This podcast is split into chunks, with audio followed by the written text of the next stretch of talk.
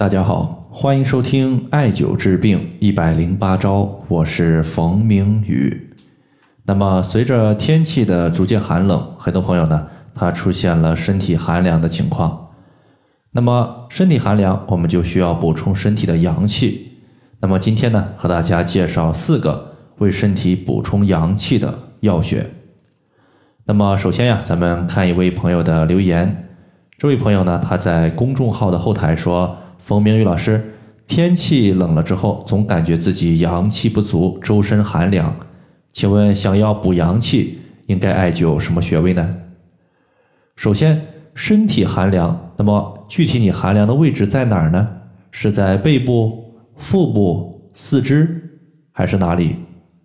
其次，一般哪个地方受寒居多？我们补阳艾灸的位置一般就会在集中在哪个区域？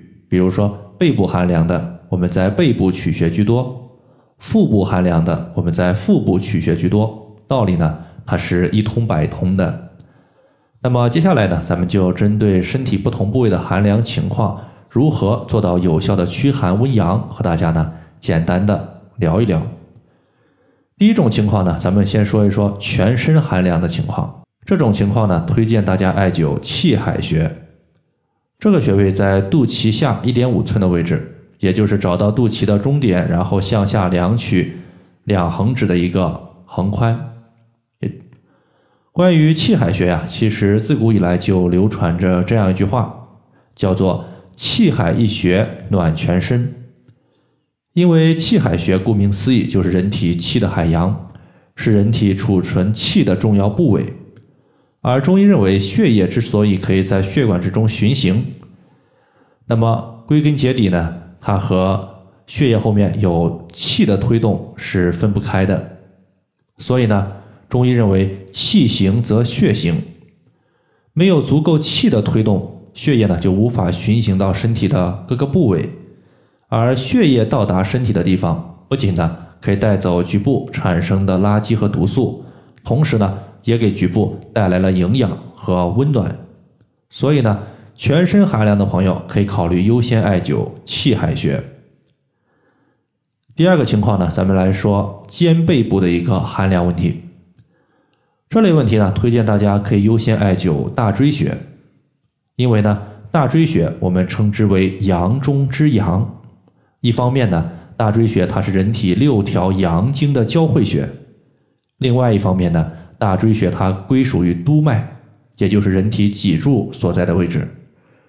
中医认为呢，督脉统摄人体一身之阳气，两者结合在一起，就形成了阳中之阳大椎穴，并且呢，这个穴位它位于脖子的后方，距离脖子和肩膀都特别的近。我们根据局部穴位调节局部病症，取此穴可以改善肩背寒凉的一个情况。那么大椎穴具体在哪个位置呢？实际上，它是在我们颈椎的后方第七颈椎棘突下的凹陷中。找这个穴位其实也比较简单。首先呢，我们用手可以摸我们颈椎，颈椎后方呢，大家可以摸到一个高骨。那么这个高骨呢，当你左右摇头的时候，它可以随着摇头而摆动，就确定呢它是第七颈椎。因为颈椎下方的胸椎它是不能左右摆动的，这点呢，大家要予以区分。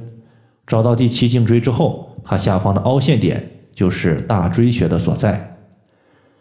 那么第三个情况，咱们要着重说一说，就是下肢的寒凉问题。而下肢的寒凉呢，它其实不具有某一个穴位可以完全调节此类病症，因为呢，我们说到下肢，一般指的就是腿部。但是呢，腿部它也区分大腿、小腿，那么同时呢，大腿和小腿它还区分内侧和外侧，甚至后方。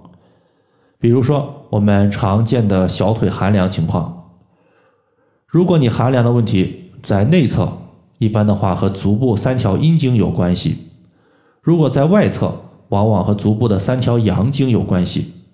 所以说呢，下肢寒凉的情况，大家要根据寒凉的部位。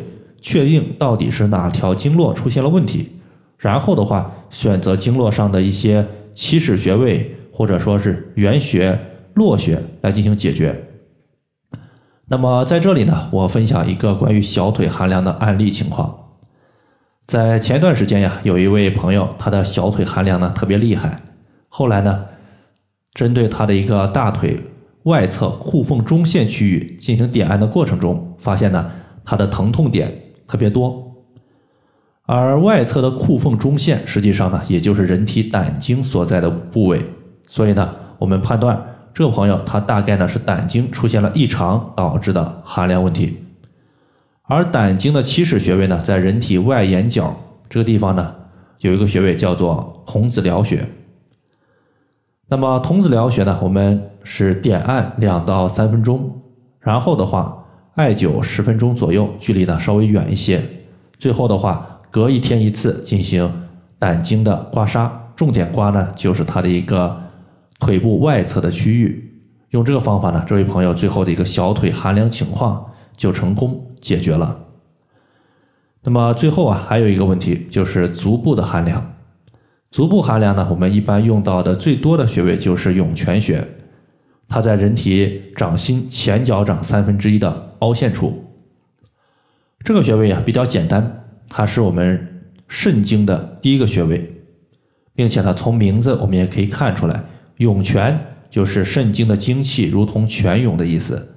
所以说呢。我们艾灸涌泉穴，可以让肾经的精气充盈，可以灌溉滋养我们的足部，而足部得到有效的滋养，肯定呢，它也就不容易出现寒凉的情况了。好了，以上的话就是针对身体不同部位出现的寒凉问题，它的艾灸调节方法就简单和大家分享这么多。如果大家还有所不明白的，可以关注我的公众账号“冯明宇艾灸”。姓冯的冯，名字的名，下雨的雨。感谢大家的收听，我们下期节目再见。